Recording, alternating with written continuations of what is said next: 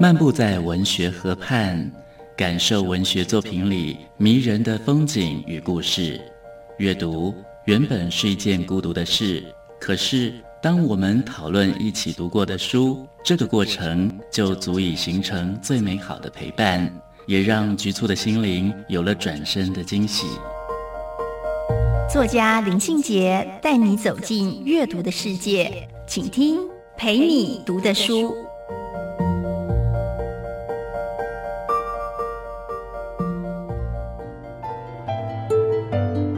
大家好，我是林信杰。今天陪你读的书，跟大家分享的作品是王胜宏的《花都开好了》。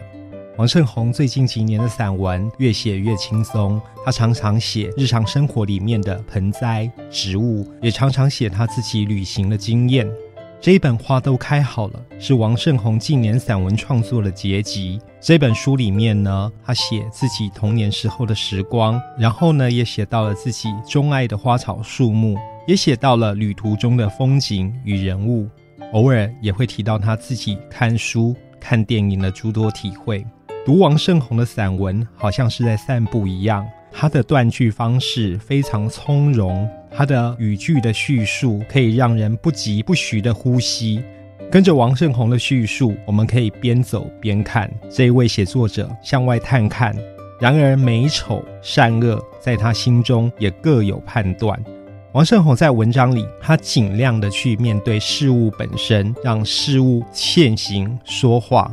常常我觉得，在写旅行文学的这些作家身上。他们有时候结伴，有时候单身上路。王胜宏说：“我不排斥与人同行，但更钟爱一个人上路。一个人在路上，牵绊跟牵挂好像少了一些，更能够随意的停下脚步，专注于眼前所见的一切。”在这一本《花都开好了》散文集里头，王胜宏偶尔走向远方，偶尔也看向他的过去。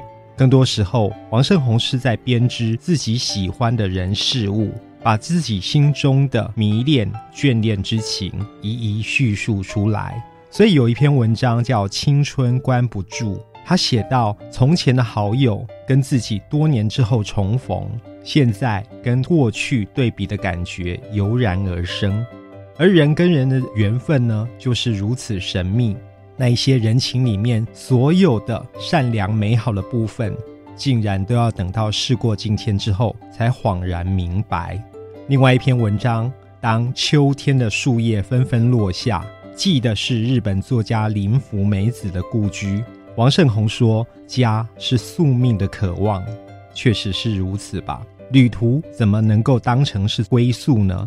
再怎么奇幻绝美的旅行。”令人最安心的终点，不就是家吗？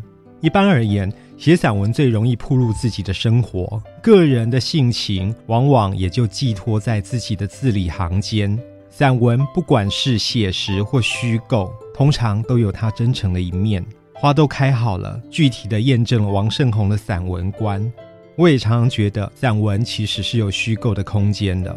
那个虚构的空间是要删除自己不愿意看见的细节，只留下自己想要的细节。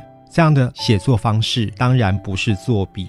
在王胜宏这一本《花都开好了》，有一篇让我非常感动的散文，叫《听母亲说话》。听母亲说话这篇文章记录王胜宏跟母亲相处的时光，做儿子的怂恿母亲多说一些话，那么儿子就可以把这一些言谈编织成一篇散文了。这里面或许也藏着王胜宏自己的散文观点。他说：“就算别人不知道，你也骗不了自己。有时候，我更愿意用虚实互鉴的态度来看待散文的艺术境界。所有真情实感都必须通过艺术的手法，在现实的基础上去删节修饰。所以，书中呢有几篇散文，在虚跟实之间。”产生了一些比较迷离的幻化的想象。今天非常开心跟大家分享的是王胜红的花都开好了，